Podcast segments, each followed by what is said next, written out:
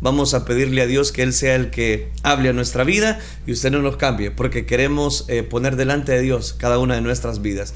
Oremos entonces, Padre nuestro que estás en los cielos, te damos gracias, Dios mío, porque tú eres bueno con nosotros al darnos la vida, al darnos salud, al darnos paz, al darnos gozo. Gracias por aquellas personas que desde su lugar de trabajo nos están sintonizando y están siendo, Padre, enriquecidos a través de esta transmisión. Dios mío, es lo que pedimos en esta hora, que tú hables a nuestro corazón, que tú instruyas nuestras vidas, la vida de todas las personas que están escuchándonos a través de Restauración 1450 o a través de las plataformas en las redes sociales. Gracias Dios mío porque tú eres bueno con nosotros al darnos este momento tan especial y instruyenos a la luz de tu palabra. Gracias Cristo Jesús, gracias Dios. Amén Señor y amén. Amén. Quisiéramos hermanos en esta primera oportunidad iniciar la serie de acerca del el matrimonio.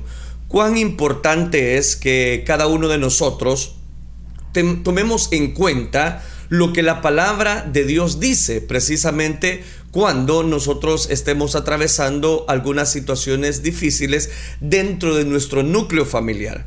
Cuando oímos hablar acerca de la palabra matrimonio, pensamos que solo vamos a hablar acerca de la pareja. No, no, no. Vamos a, dar temas que tienen que ver también para la educación de los jóvenes, que tienen que ver eh, para el lapso del matrimonio, pero también para la etapa del noviazgo. Bueno, todos esos aspectos vamos a estar hablando en esta serie. Yo le he llamado a esta serie eh, Familias para Dios. Esa es, la serie completa. Familias para Dios. Son temas inéditos. Quiero pedirle toda su atención y que por supuesto entremos en este recorrido de esta serie hablando de familias para Dios. ¿Qué es lo que Dios quiere específicamente para nuestra familia? Para eso voy a iniciar con esta serie hablando en el primer tema en forma de pregunta. ¿Cómo llevarnos bien en el matrimonio? Ese sería el tema de este día, cómo llevarnos bien en el matrimonio. Vamos al libro de Génesis capítulo número 2, versículo número 18. Ese va a ser el versículo o el texto base para reflexionar en esto que Dios ha puesto en mi corazón, que lo comparta con cada uno de ustedes. Dice Génesis capítulo 2, versículo número 18. Y dijo Jehová Dios, no es bueno que el hombre esté solo. Le haré ayuda idónea para él. Una vez más leo ese versículo. Y dijo Jehová Dios, no es bueno que el hombre esté solo. Le haré ayuda idónea para él. He citado Génesis capítulo 2, versículo número 18. Es interesante ver lo que la palabra de Dios nos está transmitiendo. Dios llega a un momento determinado de su creación que Él dice, oigan, no es bueno que el hombre esté solo, le voy a hacer una ayuda idónea. Eso ya deja entrever que todos nos necesitamos, que es importante reconocer que no hemos sido diseñados, ese es el punto, para estar solos en la vida. No hemos sido diseñados para eh, simplemente ser los llaneros solitarios que vamos por la vida sin necesitar de otras personas. No, ahí la Biblia nos está diciendo de que Dios eh, para él fue importante y él llegó a una conclusión. Y la conclusión era, no, no, no, no es bueno que el hombre esté solo, vamos a hacerle una ayuda idónea. Y este es el punto y quiero iniciar generalizando algunos aspectos. Por ejemplo, resulta interesante que la, escritura posteriormente va a hablar de varios pasajes de la escritura hablando acerca del matrimonio. Antes del matrimonio recuerde que está la etapa de novios, de noviazgo. Cuando somos novios nos sorprende ver lo compatible que somos. Es decir, un gesto malhumorado nos causa gracia. Un sentimiento encontrado nos causa eh, en ese momento cierta atracción de la otra persona, una mirada, una atención. Note que cuando somos novios, las personas eh, se sorprenden y, ven, eh, no, si es que somos el uno para el otro, y hay una compatibilidad que uno pudiera decir, realmente hemos sido diseñados el uno para el otro. El problema es que el tiempo pasa. El problema es que cuando nosotros empezamos en esa etapa, en esa etapa del, noviazgo, eh, reímos, jugamos, hablamos, como somos compatibles, nos gustan las mismas cosas, sentimos que definitivamente somos el uno para el otro y esto es alimentando por la complicidad del amor naciente, porque estamos en esa etapa, en ese sentimiento y ese sentimiento en sí es maravilloso, porque a ese sentimiento le llamamos la etapa del enamoramiento, pero es ahí donde nada nos detiene. Y cuando una persona nos advierte sobre aquellos obstáculos que encontraremos eh, en esa etapa de noviazgo, sentimos que seremos capaces de superarlo fácilmente porque estamos en la etapa de la conquista y seremos complacientes al máximo. De pronto tenemos una, una discusión eh, como en esa etapa de noviazgo, pero rápido, rápido nos ponemos de acuerdo porque no queremos estar... Eh, entristecidos con la otra persona o, empezamos a decir, no es que esa persona dejó de hablarme y yo me siento mal, siento que me voy a morir si no le hablo. Pero el problema es que al casarnos, y el problema no es casarse, sino que al casarnos la convivencia revela las imperfecciones que no habíamos visto en la etapa del noviazgo. Y ahí es donde muchas personas se frustran. Se frustran porque presentaron en su noviazgo mentiras. ¿Y cuáles son esas etapas de mentir en el noviazgo? Que le hacemos creer a la otra persona que, que somos eh, personas quizás eh, de carácter amoroso, de carácter compasivo. El problema es cuando ya nos toca convivir todos los días con esa persona y cuando nos casamos, esa convivencia va a revelar y va a revelar las imperfecciones que no habíamos visto en esa etapa del noviazgo. ¿Pero por qué razón? Porque esa etapa nosotros debemos ser claros, debemos ser exactamente lo que somos. Si tenemos problemas de carácter, decirlo a la otra persona. Es que mira, o mire, yo tengo problemas de un carácter impulsivo, pero normalmente en el noviazgo presentamos una imagen de la otra persona o nos hacemos una imagen de la otra persona. Es que mire qué amoroso es, mire qué lindo se comporta conmigo, o mire qué, qué detallista es él, dice ella. Pero todo eso es porque se están conociendo. El problema es que cuando llegan a convivir varios días, de, olvidamos, dejamos de lado esa etapa de conquista. Dejamos de conquistarnos. Cuando nos casamos, dejamos y descuidamos aquellos detalles que hacían agradable aquella convivencia. Y es exactamente cuando surge la decepción. Y muchas veces eh, resulta hasta un desencanto específicamente en las personas. ¿Por qué razón? Porque dejamos de conquistarnos dejamos de ver a la otra persona como la tenemos todos los días, dejamos aquellas, aquellas eh, detalles interesantes, como abrirle la puerta, como eh, en ese momento sentar en la silla. Detalles que quizás para nosotros son mínimos, pero para las demás personas, estoy hablando de ella o de él, es ahí donde cobra tanto valor. Entonces note, en el noviazgo estamos conquistándola y estamos haciendo esto y lo otro y, nos desvivimos por ella. Pero cuando ya se casan, dejamos esa etapa de conquista. Y resulta que al dejar esa etapa de conquista, cuando no se debe de dejar, descuidamos aquellos detalles que hacían agradable aquella convivencia, que hacían agradable el estar tiempo juntos, que podíamos pasar horas enteras y cuando veníamos a ver, se nos acabó el tiempo, vamos, corramos, hay que presentarnos delante de nuestros padres. Qué interesante. Y es cuando en ese momento surge la decepción y porque muchas veces también emerge el desencanto, porque muchos dejan de conquistarse. Óiganme, los que me están viendo a través de las redes sociales o escuchando a través de la radio, cuán importante es que aún el tiempo que ustedes tienen de casados, ustedes deben de conquistarse.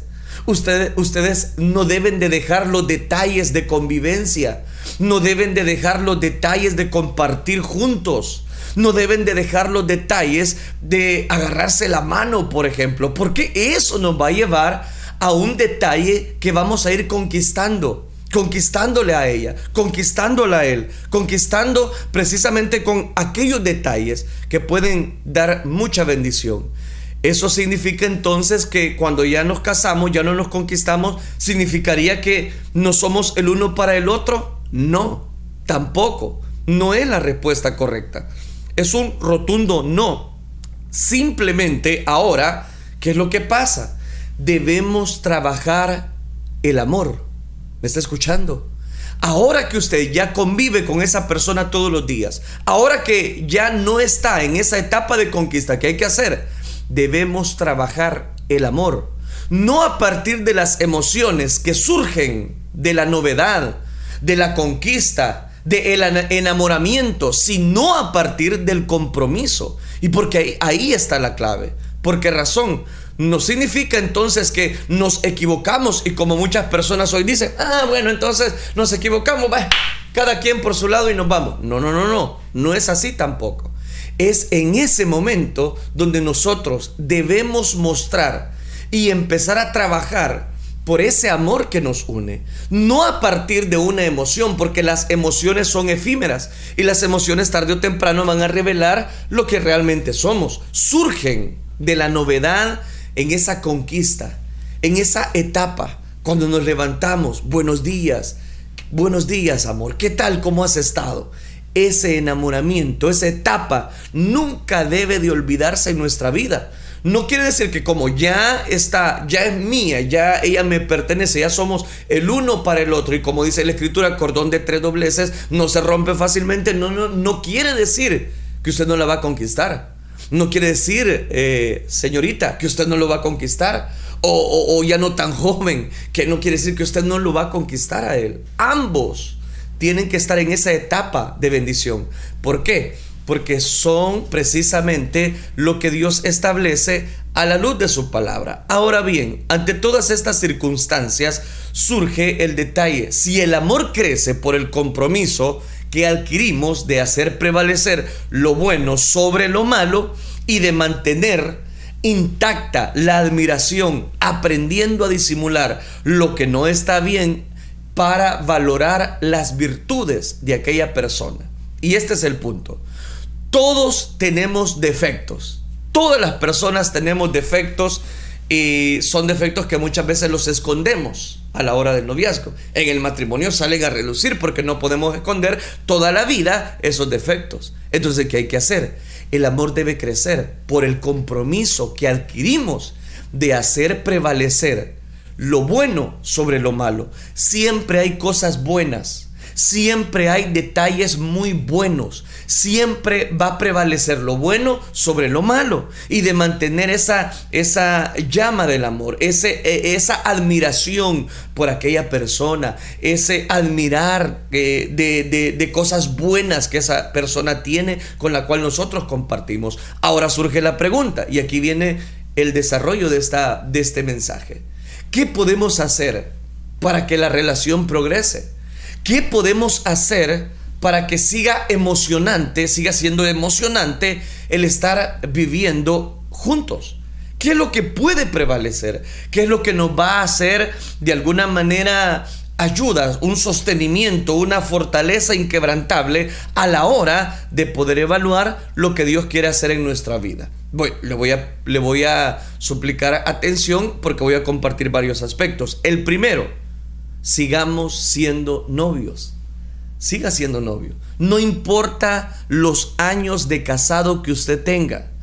No importa los meses, los días, las horas que usted tenga de haber conocido algunos defectos de esa persona. Hagamos que estas cosas maravillosas que nos identifican se mantengan. Tratemos con la gentileza, con la delicadeza con la que lo hicimos antes. ¿Se recuerda cuando usted quería conquistarla a ella? Antes de que fuese su novia, se recuerda cómo hacía, no importaba si lo regañaban, no importaba si hacía esto, si hacía lo otro. Es en ese momento donde nosotros debemos tratar de seguir siendo novios, de seguir en esa etapa aún ya casados. Sí, porque esa es la etapa donde nos dirigíamos precisamente a ella, a Él con respeto. Usted, mire, es que fíjese que yo quiero decirle que a mí me agrada. Es que mire, fíjese que en ese, esa delicadeza nos va a llevar a estar siempre eh, juntos, a poder prevalecer ese amor, ese, esa bendición sobre lo que Dios dice específicamente a la luz de la palabra de Dios. No es bueno que el hombre esté solo, le voy a hacer ayuda idónea. Es, eso, eso es la clave. Entonces cuando nosotros nos dirigimos a ella, la respetamos. Cuando nos dirigimos a Él, lo respetamos. Como si le estuviéramos conquistando todo el tiempo. Como que si cada día de nuestra vida que vamos a compartir con ella, que salimos a nuestro lugar de trabajo, ella se queda en casa o va a su lugar de trabajo, cuán importante es que nosotros en ese momento, bajo una delicadeza, compartamos, la cuidamos, la protejamos. Y dice este detalle interesante. ¿Por qué? Porque ser novio significa cuidar los detalles, admirar las virtudes y disculpar los errores. Cuán importante es que ya dentro del matrimonio sigamos estableciendo una admiración por nuestro cónyuge, una admiración por esa persona, una admiración por la forma como él se relaciona, como él se desenvuelve en, el área que está establecido en, en, la iglesia, verlo a él eh, que se está desenvolviendo en ese privilegio, verla a ella, como Dios está usando esa vida. Debemos admirar aquellas virtudes y también al admirar aquellas virtudes, estaremos dispuestos a disculpar aquellos errores. Es importante entonces que esa etapa no se cierre en nuestra vida, que sigamos conquistándola a ella, que sigamos conquistándolo a él, que cuidemos los detalles, que cada una de las esposas, cuando el esposo venga de trabajar, ella le tenga su comidita hecha, que le tenga ya todos los detalles necesarios para él. Si ella trabaja y él es y él es el que viene primero, pues cuán importante es tener todo ordenadito. Esposos, atiendan también a sus esposas. Porque normalmente queremos que ella, que después viene también de trabajar, ella también esté pendiente de, de los quehaceres que también nosotros pudimos haber hecho. Entonces, note, corrijamos, disculpémonos cuando haya que disculparnos. Si hemos cometido un error de, de, de decirle a ella, mira, fíjate que sí, yo discúlpame, sentí que iba a salir temprano de trabajar y te hice esperar mucho tiempo. El que ustedes ya estemos o estén casados más bien no quiere decir que usted la va a ir respetar a ella o que usted lo va a ir respetar a él. Admire las virtudes, cuide los detalles. Si usted eh, de novios y salía, no sé, a comer al parque y se subía al, carro o al automóvil, pues y usted salía corriendo a abrirle la puerta ahora que ya están casados, que ya llevan 10, 11, 12, no sé cuántos años, 20, 50 años de casados, ahora ya no hay detalles. Ahora usted ya no le abre la puerta. Pero ¿por qué dejó de hacerlo? ¿Por qué dejó de tener cuidado? ¿Se acuerda cuando usted de novio le llevaba una, una rosa a ella, una rosa, una flor? Quizás la, la pasó cortando en el camino y usted se la llevó. Pero ese detalle la, había enamorado, le estaba enamorando a ella cada día más. Y ahora usted se ha casado y resulta que no le lleva nada. Y cuán importante es que los detalles no se pierdan. Cuán importante es que esos detalles sigan estando juntos, tanto de él como para con ella. Segundo consejo, no idealicemos. Y aquí présteme su atención. No idealice. Cuando idealizamos, lo hacemos basados en las expectativas que tenemos de nuestro cónyuge. Cuando estas expectativas no son cumplidas, podríamos llegar a decepcionarnos con facilidad. ¿Por qué? Porque le hicimos creer a la otra persona que nosotros éramos los superhéroes, los superhombres. Ella le hizo creer a él que era la superchica, la supermodelo, la persona intachable. Pero cuando cometemos una falta y si nos idealizamos, no, hombre, en ese momento las expectativas que nosotros teníamos de nuestro cónyuge se vienen abajo. ¿Por qué? Cuando estas expectativas no son cumplidas, ahí es donde nos decepcionamos con facilidad. ¿Y qué hay que hacer? Acepte a su cónyuge tal cual él es. No lo idealice. No cometa el error de decirle a esa persona, es que, no hombre, vos no servís para nada, hombre. No hombre, vos de verdad que vos te pasás. No ignore sus momentos difíciles. Si ve que la otra persona quizás está triste, viene del trabajo desconsolado, hay veces con una mirada que nosotros nos llegamos a conocer tanto que con una mirada logramos ver que la otra persona viene un poquito molesta o quizás viene de un día muy terrible, muy difícil. ¿Y qué pasa entonces? Que debemos en ese momento eh, acudir, ayudarle, nosotros somos el auxilio del cónyuge. No ignore los momentos eh, difíciles que él ha tenido. Reconozca que tiene defectos. Reconozca que él tiene debilidades y que juntos están luchando por un ideal, que juntos están luchando por hacer de ese matrimonio algo especial. Cuán importante es entonces reconocer que cada uno de nosotros disfrutemos disfrutemos el estar juntos y, reconocer los momentos difíciles de la otra persona. Quizás nosotros venimos de tener un día difícil, de un trabajo eh, bien estructurado y llegamos a la casa, resulta que al nomás llegamos, ella empieza a decirle a él, mira que estos tus monos se han portado mal todo el día, no me han dejado hacer nada y aquí, imagínese el otro que viene todo cansado. Dice, acepte, Acepte, no ignore los momentos difíciles. Reconozca sus defectos, reconozca sus debilidades. No es lo mismo que usted salga con la espada desenvainada a que le diga, mira, aquí tengo la cena, vamos a compartirlas como familia. Y me acordás de después de compartir la cena que quiero platicar contigo de algunos aspectos de nuestros hijos. Oiga, ¿se fijó la diferencia? Esto nos permite entonces trabajar en nuestro crecimiento personal para mejorar a nuestro cónyuge. No quiera cambiar a su cónyuge a su manera. No, no, no. pónganse de acuerdo. No idealicemos. Ese es el punto. No idealicemos. Aún cuando la situación se pone difícil en nuestro matrimonio. No permita que el trabajo, las ocupaciones diarias le roben el tiempo que usted tiene que dedicarle a su familia. No idealice no quiera cambiarlo, porque también nosotros tenemos errores y esa persona también se está fijando en nuestros errores. Vamos al tercer aspecto específicamente, cuidemos la privacidad.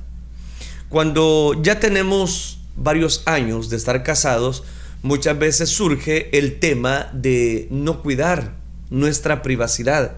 Y eso lo que va a generar es problemas dentro de nuestro matrimonio, dentro de la esfera matrimonial. ¿Por qué razón? Porque es aquí donde cobra tanto valor lo que Dios establece a la luz de su bendita palabra. En este punto número 3 específicamente, donde debemos cuidar, cuidar la privacidad, es ahí donde cada uno de nosotros debemos dedicarle tiempo a esa persona. Debemos dedicarle tiempo no solamente en el sentido de que Dios puede cuidar de aquellos eh, detalles, sino que cada uno de nosotros debemos estar dispuestos a poner diligencia en lo que Dios quiere hacer. Cuando yo digo cuidemos la privacidad, lo que sucede en el matrimonio es solo de la pareja. No se habla con los demás. No se expone al cónyuge ante la familia extendida o los amigos. ¿Qué es lo cuando yo digo cuidemos la privacidad me refiero al hecho de que de pronto ella cometió un grave error. Resulta que el alimento, la comida, la dejó muy salada. Y viene él, le dice a, sus familiares, mire, ella no puede cocinar. Siempre deja la comida bien salada. Eso lo que va a generar en ella es que le va a generar una debilidad, una grieta las cosas que nos ocurren solo son nuestras y de nadie más. Estoy hablando en términos en los cuales aquella persona está divulgando a sus amigos o a sus amigas los errores del cónyuge. Eso no puede ser. Eso lo que va a generar es no tener una confianza en esa persona. Por eso cuán importante es que usted y yo cuidemos la privacidad dentro del matrimonio. Si de pronto es tan fácil, ¿verdad? Decirle a ella, mira hija, fíjate que te quedaron muy, pero muy sabrosos este, este arroz, muy precioso, pero se te pasó un poquito de sal. La otra vez es poquito menos. Eso es todo. se nota. Pero cuando usted no le dice nada a ella y le va a decir a las otras personas, a sus amigos, o, o lo hace con los compañeros de trabajo, entonces las demás personas no tienen por qué saber lo que está sucediendo en la comida, en los quehaceres. ¿Por qué? Ahora bien, si es, si es eh, que está recibiendo un maltrato de su cónyuge, eso sí, usted tiene que, decirlo. No, no se puede quedar callada o no se puede quedar callado, porque hay de ambos casos.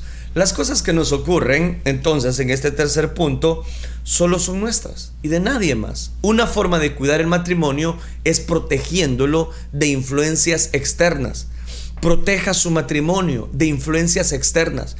Muchas personas van a venirle a decir a usted quizás que esa persona no lo ama, que esa persona no lo quiere. Y muchas veces viene de parte de los familiares. Es que mira, ¿para qué te fijaste en ella? Todavía tenés tiempo, todavía no te has casado, mejor hacete a un lado. Y empieza una serie de cosas y van minando, minando el corazón de esas vidas.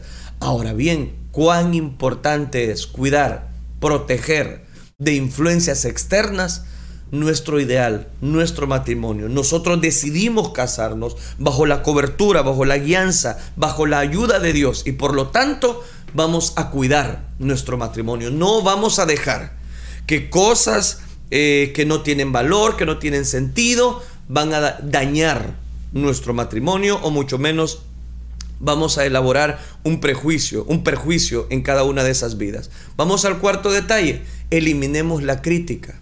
Por favor, elimine la crítica. No se deje influenciar por las demás personas.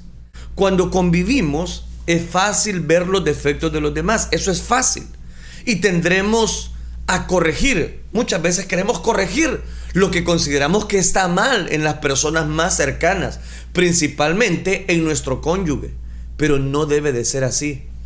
Decidan que nunca juntos hablen y lleguen a un acuerdo. Díganse, vamos a decidir, vamos a hacer un pacto que nunca nos vamos a criticar con sarcasmo, con menosprecio o delante de otras personas.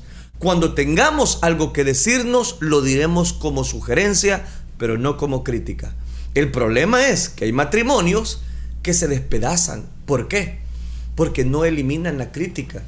Porque siempre están diciéndole a la otra persona, mira, no, hombre, qué feo te quedó ese peinado. Anda, anda, ponete otra cosa. No es la forma.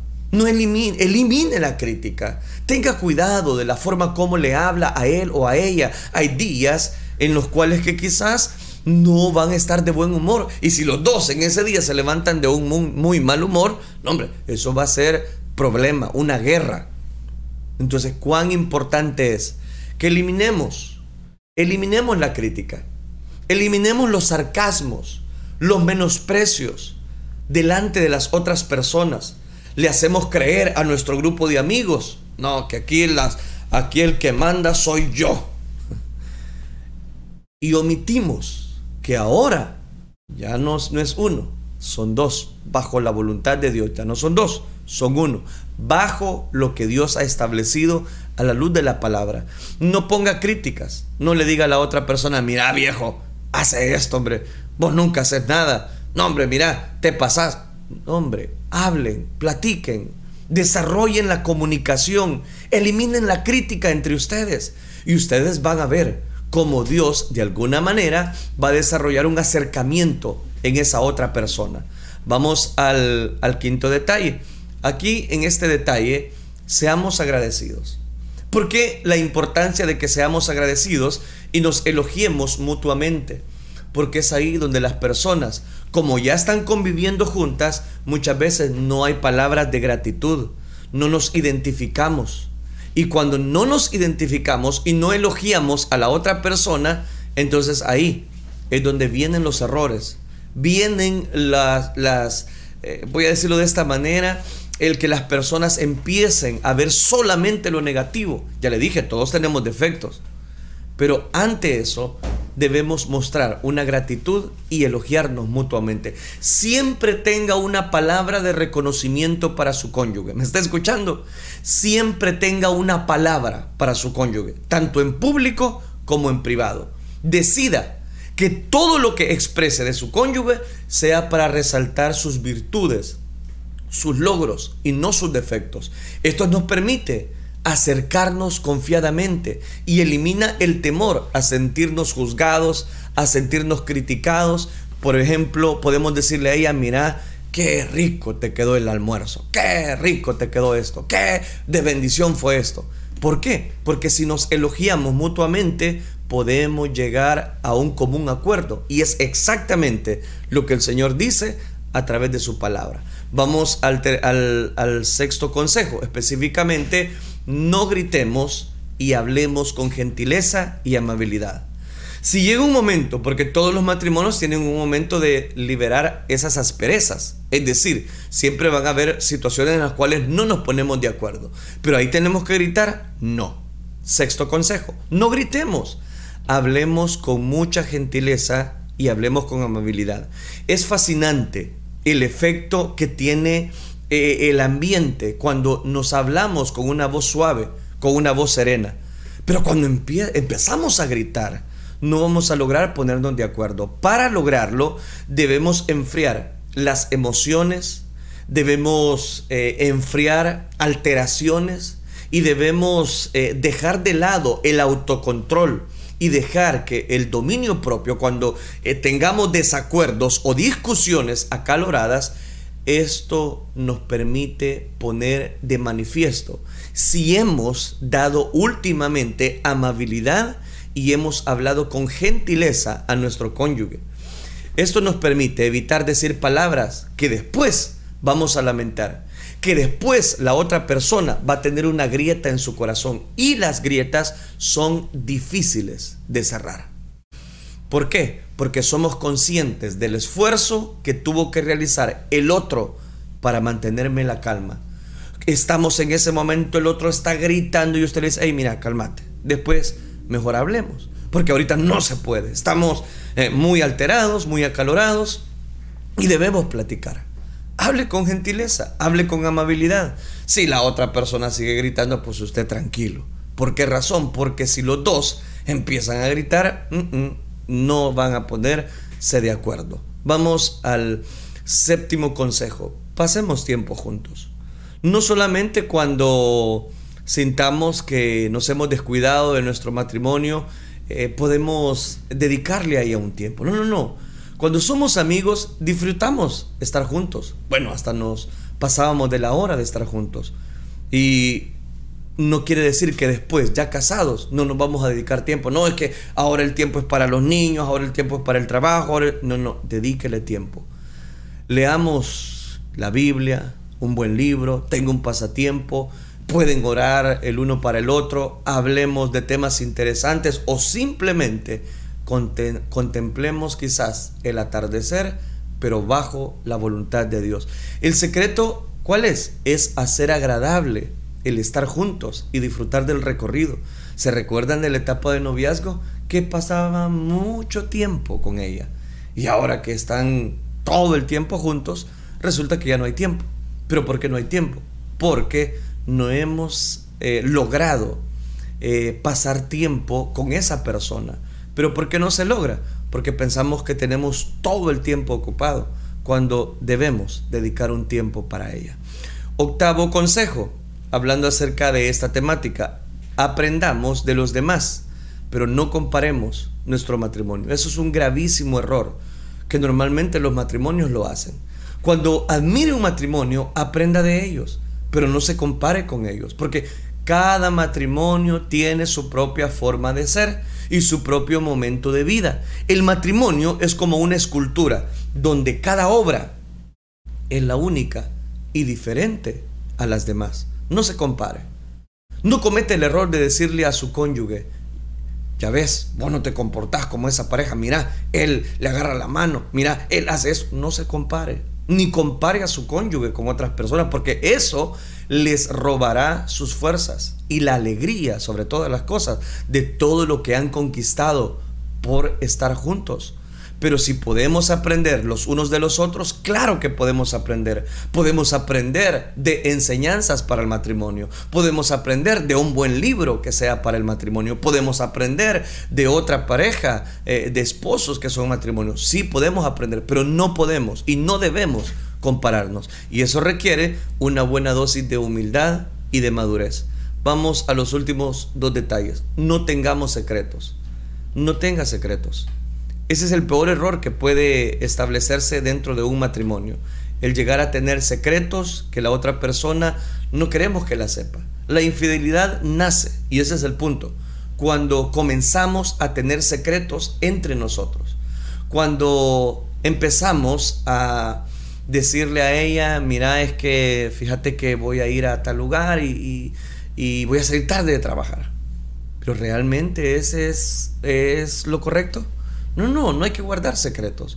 Claves en los celulares, conversaciones en lo oculto, fantasías eh, que no logran, eh, voy a decirlo de esta manera, robarnos eh, o nos roban más bien la bendición. Nada nos debe de distanciar más que tener los secretos. No debemos tener secretos. Si usted le dice a él, mira, yo este día salí más temprano de lo normal de trabajar, pero tuve que ir eh, al súper o tuve que ir con unos amigos o unas amigas, usted tiene que decirlo. ¿Por qué? Porque no debemos mentir, porque ese matrimonio si se construye a, a través de la mentira es cuestión de tiempo que muchas personas se decepcionen. Alégrese con su cónyuge, sea honesto transparente, genuino, auténtico. Es lo que nos va a permitir tener la conciencia tranquila y disfrutarnos mutuamente a vivir una vida plena, precisamente para Dios. Y el último consejo, por el tiempo.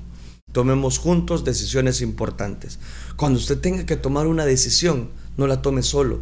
Cuando usted tiene que decir, llegar un momento, mira, fíjate que nos están pidiendo la casa, que se están alquilando esa decisión es importante y usted tiene que consultarle a ella.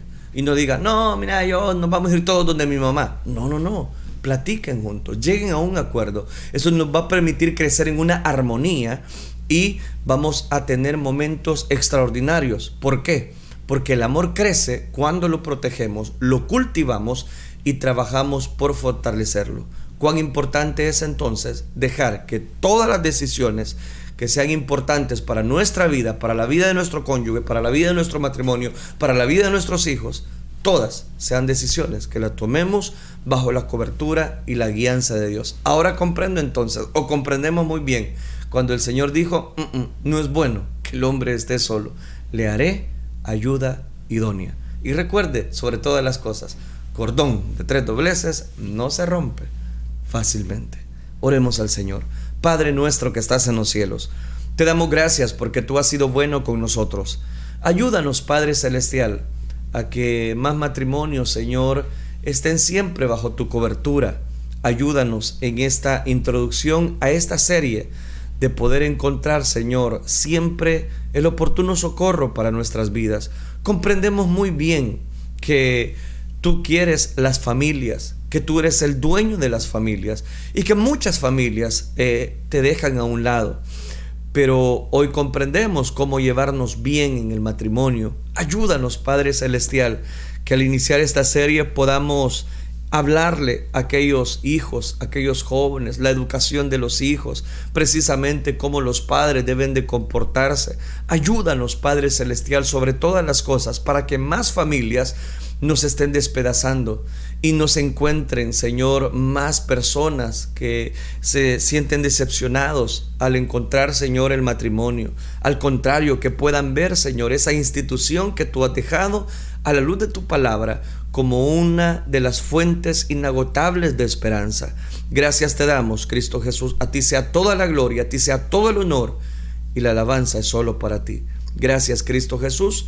Amén, Señor, y amén. Amén.